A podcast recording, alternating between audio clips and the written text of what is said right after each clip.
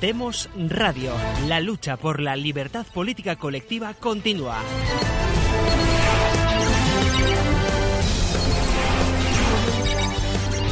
Muy buenas. Bienvenidos a Demos Acción. Como dice aquel, muchos me conoceréis de aquel programa que grababa llamado Repúblicos en Acción.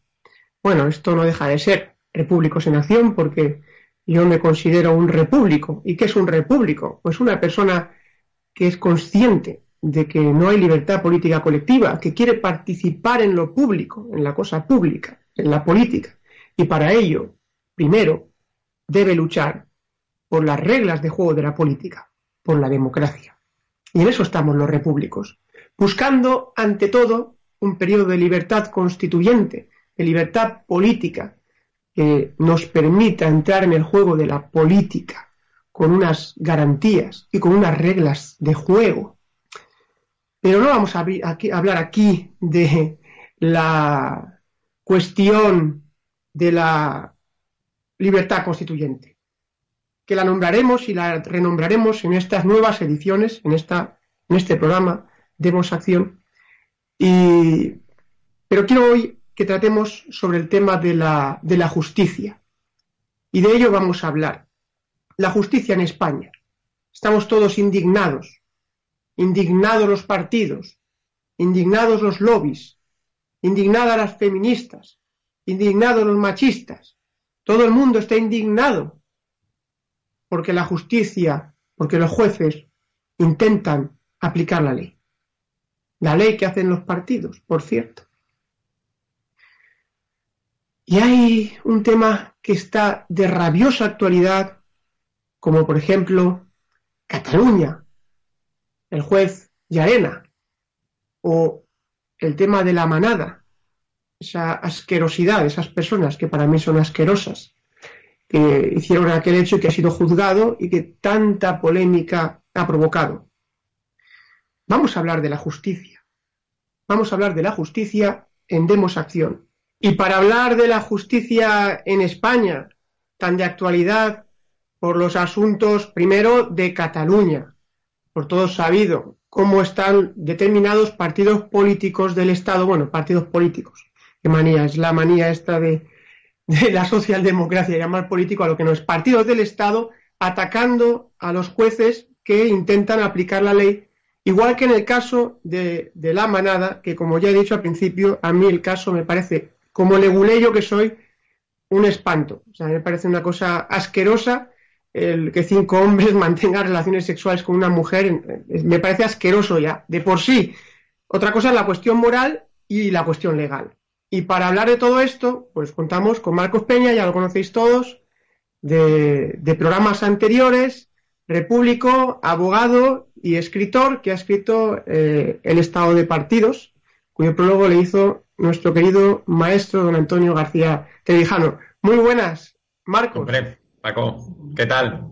Buenas tardes, encantado de estar contigo aquí. Aquí estamos esperando escucharte y conocer tu criterio respecto a la, a la situación de la justicia en, en, España. ¿Por qué piensas tú que, que los jueces en España están empezando digamos, a aplicar la ley. Parece que la justicia se está moviendo. ¿Esto es una cuestión de que los jueces están actuando o es una cuestión política?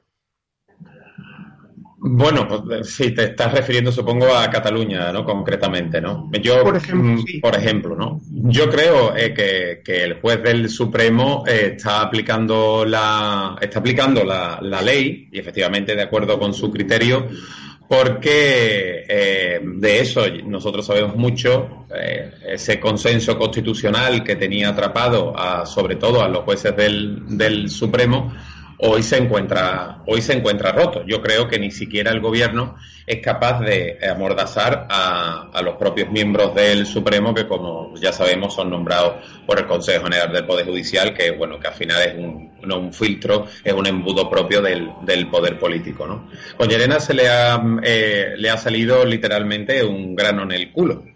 Eh, más que nunca, efectivamente, porque es un juez que está aplicando concretamente su criterio en la, en la instrucción y, por lo tanto, él está viendo eh, las comisiones de delitos de rebelión y delitos de sedición y, por lo tanto, no se atiene al criterio, al consenso normal que le podría favorecer al gobierno, que es sencillamente que no hubiera ese tipo delictivo y que, por lo tanto, pasara más desapercibido, ¿no? Yo de todas maneras tengo mi reserva de si finalmente la operación va a terminar judicialmente en condena o van a salir. Eh, yo creo que el Estado todavía se guarda su carta y se guarda unas debajo de la manga, que es el Tribunal Constitucional. ¿no?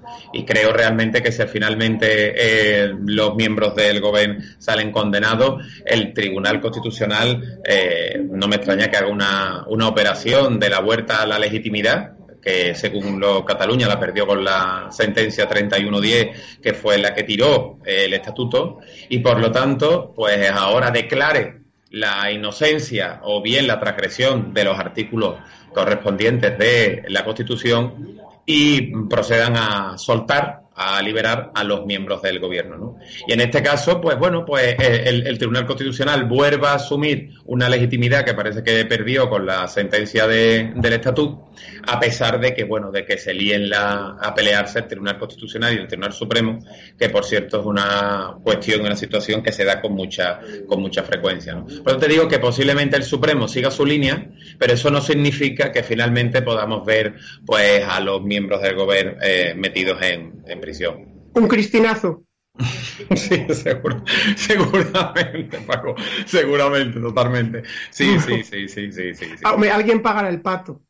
Hombre, yo creo que aquellos que, como siempre, ¿no? Creo que es normal que cuando se hacen estas operaciones, eh, alguien al final tengan que pagar, ¿no? No creo que sean los que tomen ni los Puigdemones ni aquellos que no lo creo, sinceramente no lo creo, pero sí que es verdad que al final tenemos que tenemos que saber que nuestro nuestro poder judicial, si se puede llamar poder judicial, está maniatado con el poder político y por lo tanto no va a poder tener una reacción independiente como la ciudadanía quisiera, porque no se lo va a permitir. Y si tiene una reacción que puede tenerla, ¿no? Eh, finalmente de condena, el poder político todavía se reserva ese poder poder extraño, ese poder extraño que está por encima de los poderes constitucionales, que es el Tribunal Constitucional, para que finalmente pues la operación salga como el Estado quiere.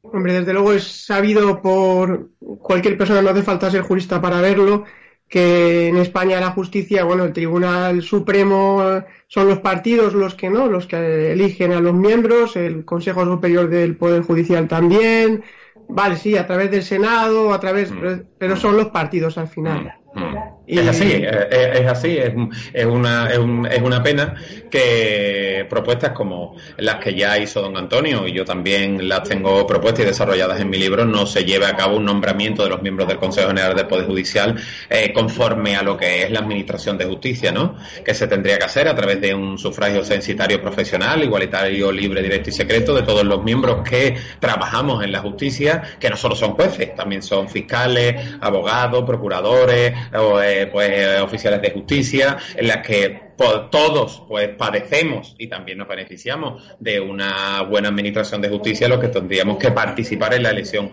eh, del, órgano de gobierno del Poder Judicial, ¿no? Y así podríamos tener un poder legitimado de origen, con un principio de legitimación democrática, sin, sin tener que trasladar el sistema norteamericano, porque nosotros no podemos tener ese sistema, pero desde luego nos alejaríamos del sistema partitocrático que tenemos hoy. Efectivamente, este sistema que impide una justicia independiente y que nos está llevando a situaciones tan estrambóticas como continuos ataques de determinados políticos, incluso del propio gobierno, contra jueces, como por ejemplo el actual caso este de, la manada, mm. este extraño caso que también me gustaría que diéramos un, que habláramos un poco de él, ya que tenemos la suerte de contar contigo. Perfecto. Yo lo que ha hecho el ministro de Justicia me parece una auténtica barbaridad. Hoy veía en la televisión eh, que se, los contertulios decían que por qué no podía emitir su opinión. El problema está en que es necesario comentar a, esas personas que defienden la postura del ministro, que cuando el ministro habla, el ministro no habla en nombre propio, el nombre habla de un órgano del Estado y habla a través de un poder del Estado, que es el poder ejecutivo. Cuando hace referencia no solo a no a la sentencia, sino a un juez, está marcando el camino que el Poder Ejecutivo quiere. Es decir, mire usted, le está diciendo, esa sentencia no me gusta. Por lo tanto, aquellos que vayan a dictaminar sentencias semejantes, ténganlo en cuenta porque el Poder Ejecutivo no le gusta. Por lo tanto, el Poder Ejecutivo no se trata, efectivamente, se trata de la separación de poderes, pero sobre todo del respeto que se tiene que tener y el equilibrio que tiene que tener cada uno de los poderes del Estado. Ese equilibrio se basa en la consideración de que las funciones son propias de cada órgano, de cada institución. Y por lo tanto, ninguna de ellas, a través de influencias, bien sea bien por decisiones o bien por que inciden directamente porque son emitidas por los medios de comunicación pueden dar lugar a que manifestaciones del Poder Judicial con posterioridad puedan verse influidas.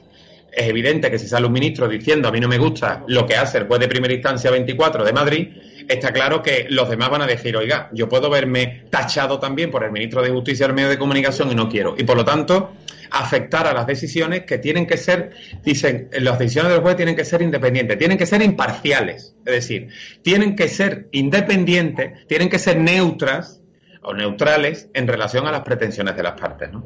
Y en lo que ha hecho el ministro me parece reprobable, pero de todas, todas. ¿no? Mm, si quieres que te comente con lo del tema de la, de la, de la Sí que es interesante porque eh, estamos escuchando lo que has dicho tú, los tertulianos, tertulianos, programas de televisión, todo el mundo hablando como expertos, ya directamente condenando a esas personas desde el punto de vista legal, evidentemente, mm. como que decía don Antonio, no hay más justicia que la legal. Desde luego, Pero bueno, parece que hay un juicio paralelo. Mm. Evidentemente hay un juicio paralelo, que es el juicio de la opinión pública. Yo ya he dicho mi, mi opinión, que es despreciable ese acto, pero otra cosa es la ley. Eh, ¿Por qué ese escándalo ante la sentencia? En, primer lugar, lo que a mí me ha llamado mucho la atención y sobre todo me ha... Mm, me ha enfadado no es la palabra, pero sí posiblemente pueda decir que me haya indignado es la manipulación tan horrible que han hecho los medios de comunicación con relación al, a lo que realmente no sucedió, porque no se sabe realmente, ni siquiera en los jueces, porque esto únicamente tienen que atender a la inmediación de la prueba que se practica en el plenario, ¿no? sino mm, sobre lo que realmente tipifica el Código Penal. Cuando se, eh, se contrapone abuso a violación es una mentira el Código Penal de 1995, eh, cuando hace referencia a las violaciones, no distingue entre violación y abuso. El abuso también es violación. La violación es el género, el tipo genérico se puede decir. Y luego hay dos subtipos.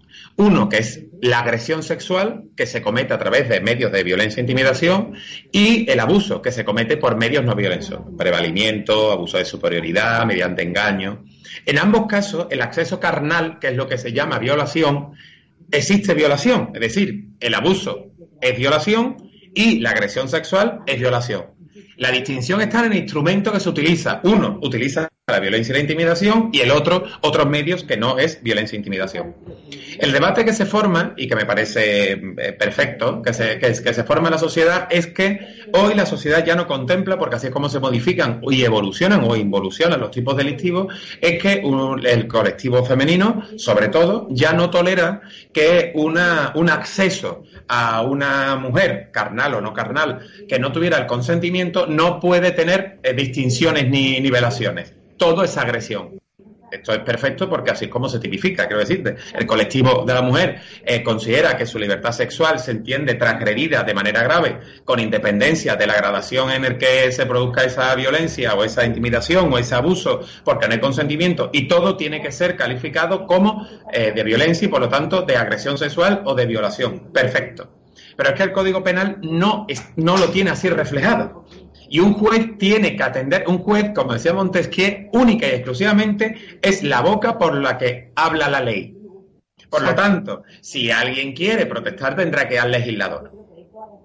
El problema que aquí. Mm, sí, cuéntame. No, no, te escucho, te escucho, por favor. El, problema, el problema que se encuentra un jurista, vaya por delante, que mm, eh, yo ya digo que estos mm, cinco son cinco delincuentes cerdos que no tienen calificativo ninguno. Y aquí me quito, la toga, quiero decir que esto no es ninguna defensa, pero cuando me pongo la toga no tengo más instrumentos que el código que el código penal en este caso y las pruebas que se me tienen que, que se tienen que practicar en el plenario y por lo tanto en ese plenario, en ese juicio oral, tengo que verlas y por lo tanto tengo que, tengo que enjuiciarlas, ¿no? Y que se traen a través de la, de la instrucción. Tengo que dejar todos los, mis prejuicios y todas las cosas fuera de la sala. El problema, en mi opinión, se produce con el término, sobre todo a la hora de aplicar lo que es la intimidación. ¿Por qué? Porque la intimidación en derecho es un concepto polisémico. ¿Eso qué significa? Tú cuando tienes la sentencia delante y lees el voto particular y lees el, resto de la sala de la sala de la sentencia por la sala mayoritaria, te das cuenta que hay determinados conceptos que entran dentro de lo que es intimidación. Si tú te encuentras eh, pues acongojada, si te encuentras eh, cabizbaja, si te encuentras, es posible que entre dentro de lo que se produce una intimidación. Tú piensas siempre que una intimidación es una amenaza futura de un mal inmediato, que por lo tanto lo que hace es ser supremo, nubla la vista, eh, pues amordaza al espíritu de una persona y por lo tanto lo que hace es modificarle su voluntad. No requiere una violencia, que es una vis física y también una vis compulsiva psicológica, sino la intimidación es por un medio no físico, a esa persona se le amedranta. Ese concepto, como te digo, polisémico, puede ser o puede haber dado lugar o se haya podido provocar como consecuencia de el número de personas con las que se encontraba esta persona, esta mujer, y se sintió intimidada y por lo tanto, pues perfectamente. Perfectamente. Como consecuencia de que la intimidación es un concepto polisémico que puede entrar, puede estar por un sitio y puede estar por otro. Eso que da lugar a que cuando tú lees la sentencia y tú lees las acciones nucleares que se llaman en derecho penal para determinar cuál es la acción punitiva, tú puedes calificarlo como intimidación, pero también puedes calificarlo como abuso. ¿Por qué? Porque, repito, porque hay determinadas conductas que encuentran y se encuentran dentro de la intimidación, que es un concepto polisémico. Todavía es peor, es que si tenemos dudas, o sea, si hay dudas, en derecho penal hay un principio que se llama el principio indubrio pro reo. Es decir, que si existen dudas, tendremos que hacer una interpretación de la norma penal en favor de los derechos del acusado. ¿Eso qué significa? Que si tengo dudas en la prueba, no puedo coger lo más grave, me tengo que ir a lo más leve. Esas son las garantías en las que nuestro ordenamiento jurídico penal se rodea para realizar un juicio con todas las garantías a un acusado. Ya desde la Revolución Francesa se decía que frente al Tribunal de la Opinión Pública, que es el Tribunal de la Opinión Pública publicada, no había tribunal ninguno. Y esto está sucediendo. Eh, yo entiendo la indignación que la sentencia eh, mm, haya podido ocasionar y yo creo literalmente y realmente que el voto particular eh, utiliza determinados términos que yo creo que sobran y literalmente sobran para describirlo, sobran, porque es verdad que cuando lo lees ninguno podemos determinar si quién tiene razón, si la mayoría o el voto particular, porque no hemos estado en la sala, no hemos visto el vídeo, pero es cierto que en ambos casos, en ambos casos existe una fundamentación jurídica que es lo que se nos pide en derecho. Luego me gustaría decir otra cosa. Nuestro sistema de justicia está basado en el, sistema de justicia de recursos. ¿Eso qué significa? Que estamos en la primera instancia. Cabe recurso de apelación ante el Tribunal Superior de Justicia de Navarra. Y luego recurso de casación. Pero es que cabe recurso de, amparo. Eh, se está poniendo en entredicho absolutamente todo el sistema judicial que se puede poner entredicho por muchas cosas, es decir, por la intromisión del poder político, porque no tiene medios suficientes, porque la justicia es lenta, porque realmente no es un poder constitucional, porque no vigila a los poderes del Estado, por todo eso. Pero lo que no se puede poner en duda es por las garantías que tiene, porque tiene muchas. La primera de ellas es el sistema de recursos. Es decir, en el momento en que se ha dictado sentencia, el fiscal ha dicho y la, acusación y la defensa, yo voy a recurrir.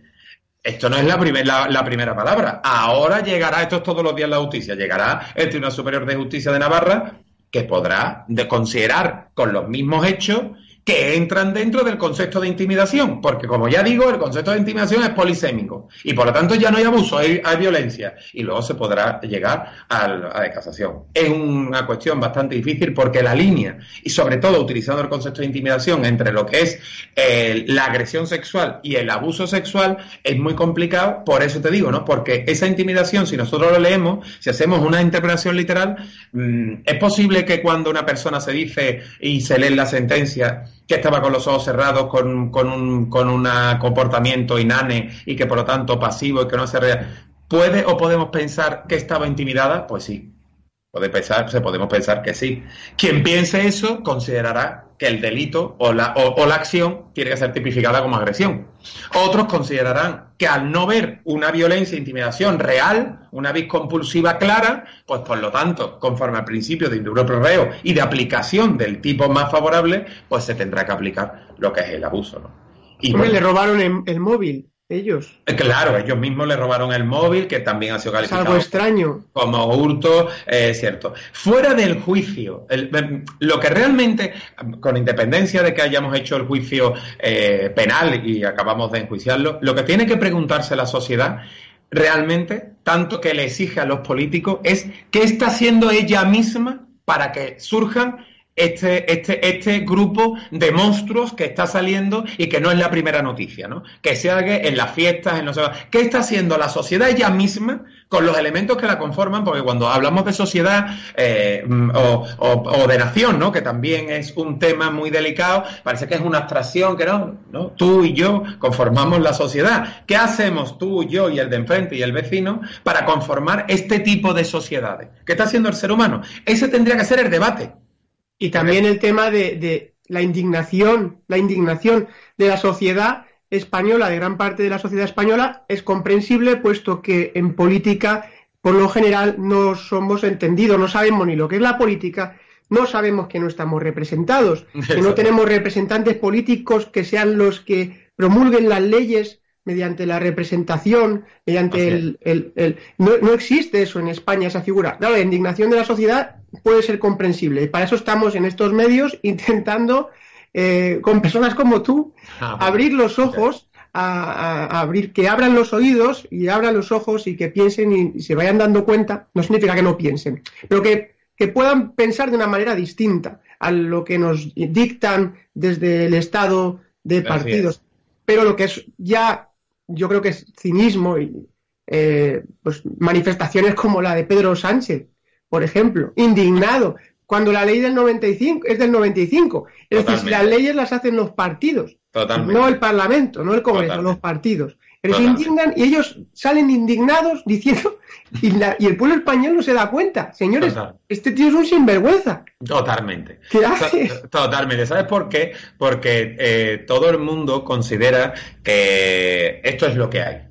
O sea, hay un conformismo general, igual que hay un, consenso general y un conformismo general, ¿no? Esto es lo que hay. O sea, yo entiendo que esto, como hay una división de funciones, no una división de poderes, que nos creemos que hay una división de poderes reales, ¿no? Como hay un legislativo, hay un judicial, tal, pues nos creemos que efectivamente que hay una separación de poderes reales y que por lo tanto los poderes están vigilados y están contrapesados y no saben que efectivamente que en un estado de partidos como en España no existe efectivamente ni la división de poderes tal cual ni la representación como tú bien como acabas de decir, ¿no? Sin embargo, el ciudadano no se da cuenta y yo creo que esa es, eh, nosotros hacemos mucha referencia eh, y, la política en general, sobre todo la política de televisión, como yo la llamo, a la participación ciudadana. Es importante que la ciudadanía participe, pero antes de participar tiene que tomar conciencia de cómo quiere participar.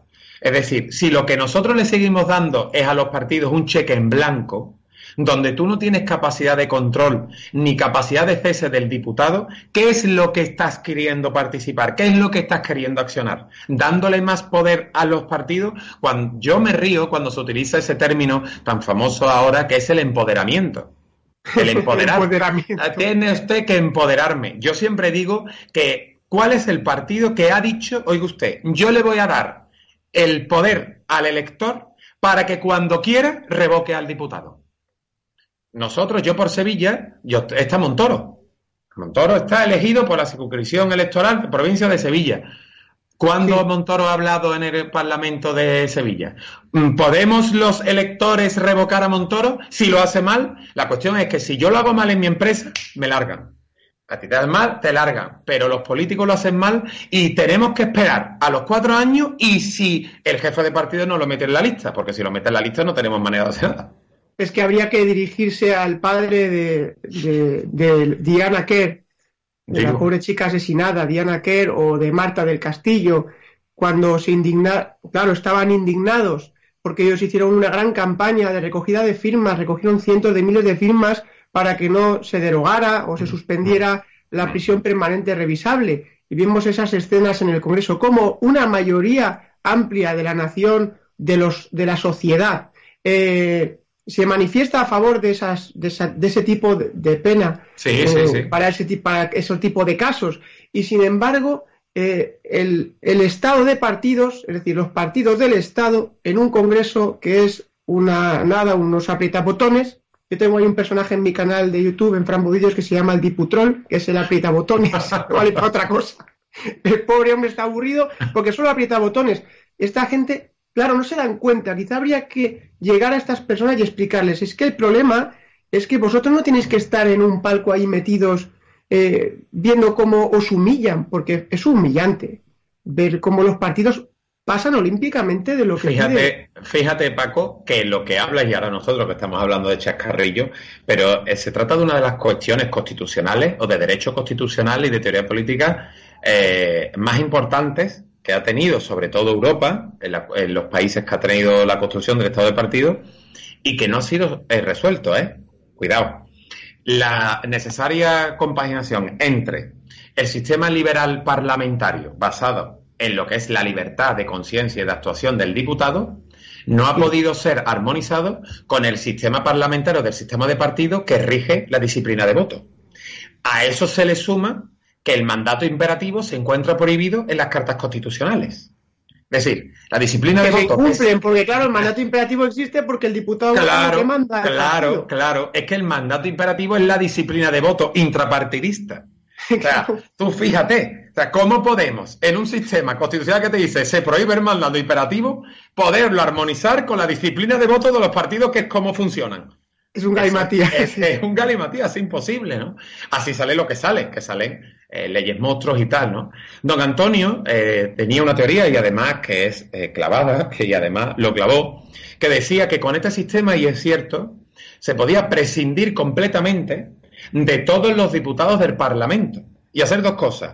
O que los jefes de partido, atendiendo a las cuotas proporcionales y a su éxito electoral, pudieran votar las enmiendas y las proposiciones de ley atendiendo a lo que hubiesen sido votados, dice, y en una, en una mesa con cinco podíamos perfectamente eh, tener poder quitar el Parlamento, o si se quería, pues efectivamente que se votaran a los jefes de partido y con posterioridad a las elecciones y sin problema ninguno que ellos rellenaran unas listas para que esos diputados con posterioridad llegaran y se sentaran en los escaños. Porque como nosotros efectivamente ni los elegíamos ni absolutamente nada, pues daba igual que estuviesen puestos antes que estuviesen puestos de verdad. Esto, que parece una broma, no es una broma. Esto es real sea, este es el sistema político-constitucional de representación o de falta de representación que tienen los estados de partido. Uno de ellos, España.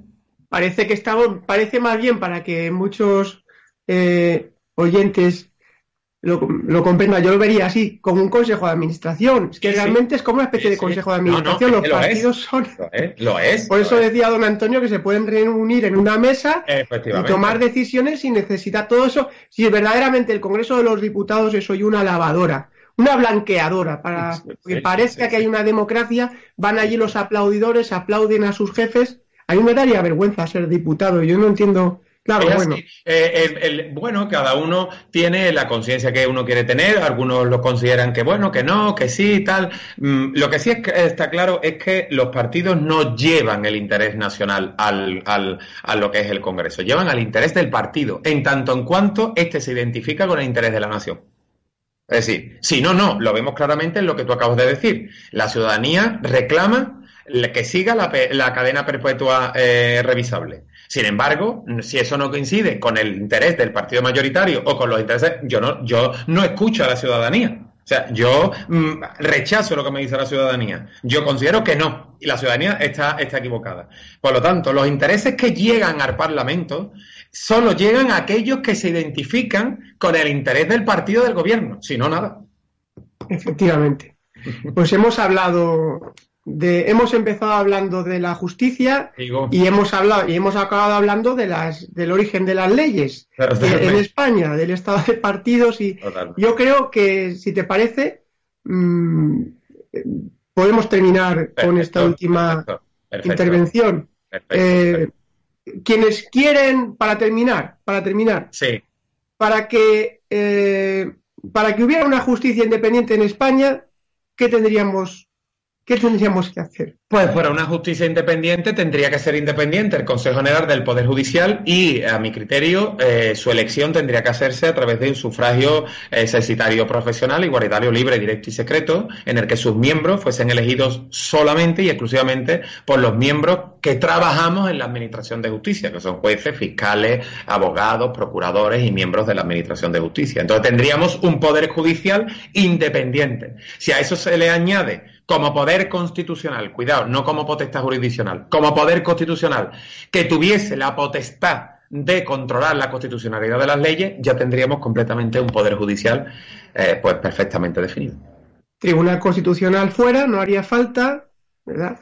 Y bueno, y ya la otra parte ya la hemos dicho, acabas de explicar cómo tendríamos una justicia independiente y cómo tendríamos unas leyes de acuerdo con la voluntad digamos, la voluntad o los intereses mayoritarios de la nación a través de los representantes de distrito que no tenemos actualmente en España mediante estas listas de partido que impiden toda representación. Totalmente. Tal y como además explicas en tu libro, que hablaremos de tu libro, El Estado de Partidos.